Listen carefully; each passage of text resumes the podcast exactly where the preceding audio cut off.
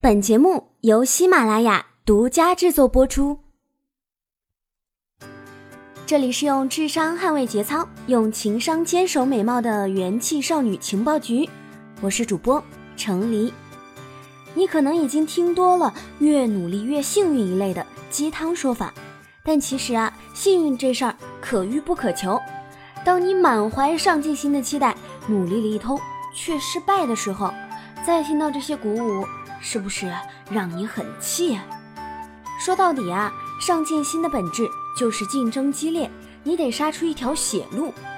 改变人生的选择，如果只有华山一条路，的确啊，会催生各种上进心大法。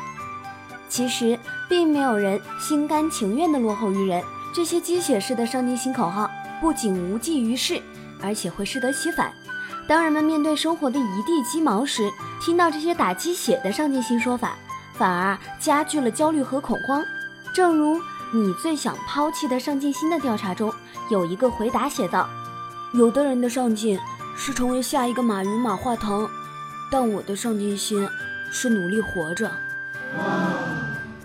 归根结底，要改变整个社会的功利心文化。还要提供多维度的价值观选择，否则从学前班就开始上进，的确会让人不堪重负，一辈子都只能砥砺前行。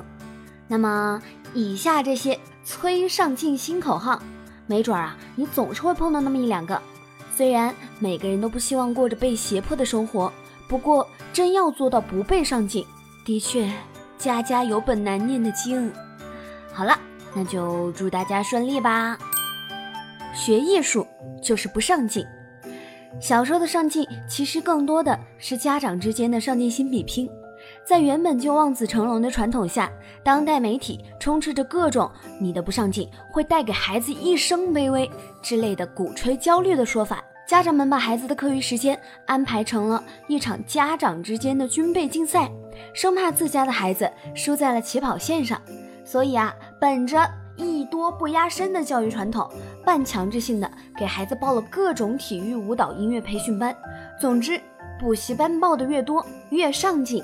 而要到了考学的节骨眼上，上进心的标准就在一夜之间转变成了一个报一个含金量高的专业。学艺术、学体育的就是不上进的表现。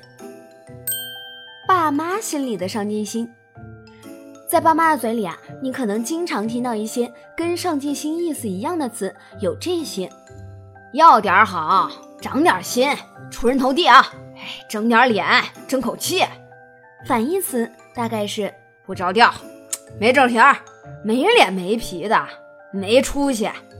这些你总能听到的词，到底是些什么意思，并没有指定答案，甚至啊，有些前后矛盾。比如小时候读书是所有人都认为该做的事情，出门去玩呢就是不着调的。而成年以后长大呀，窝在家里看书也会变成一种不思进取。如果你待在家里，哪怕是读经济学原理，爸妈都会忧心忡忡，觉得你是不是快失业了，生怕你在 loser 道路上越走越远，巴不得撵着你出门去约会。爸妈心中的上进心啊，变化莫测，总是难以企及啊。北大清华在我脚下。高考上进心，比如啊，校园里随处可见的“力争上游，砥砺前行”等等黑板标语；高考誓师大会上，众人齐喊“北大清华在你脚下”等一系列战斗语言，常伴有握拳、挥舞、齐声歌唱、鼓掌呐喊的场景来释放压力。回首往事啊。有多少人会觉得这是一种超现实呢？职场里，不想当将军的士兵不是好士兵。职场上进心啊，用这句话来展现最妥帖不过。因为不管是民企还是小公司，每个员工的价值总是以职务和头衔来划分。尤其是大公司啊，会给员工划分明确的等级制度，这些头衔和考核都是职员上进心的直观评判。在这种情况下，老板嘴里的上进心都是眼光要放长远一点，格局要大。职场里的上进心也可能是指加班制度，加班啊是职场上上进心的标配。这种情况呢不在少数，而在这方面典型代表有富士康郭台铭郭总最近啊在台北的股东会上表示一些不满。他提到，百分之九十五的员工不加班也是在打游戏，不加班啊，赚钱就爽。言下之意呢，无非就是既然如此，闲着也是闲着，为何不做点有意义的事儿？比如加加班。公司的标语，而且通常都非常吓人：快乐工作，心中有梦，齐心协力，再振雄风。今天付出，明天收获，全力以赴，事业辉煌。吃得苦中苦，受得气中气，方为人上人。Yes。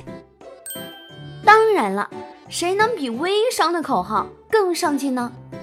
做微商，学历不重要。重要的是，你有一颗不满于现状、想要改变自己的初心。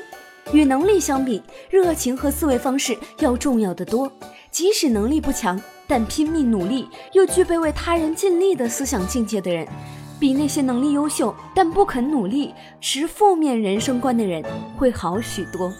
能力稍差，不必灰心，坚持不懈，努力及正面的思维方式一定会让你成长。七月。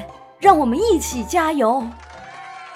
哎呦，但是对于一个美少女主播 本人来说，我的上进心呢，就是希望能管住嘴、迈开腿，塑造完美身形，创造美好未来。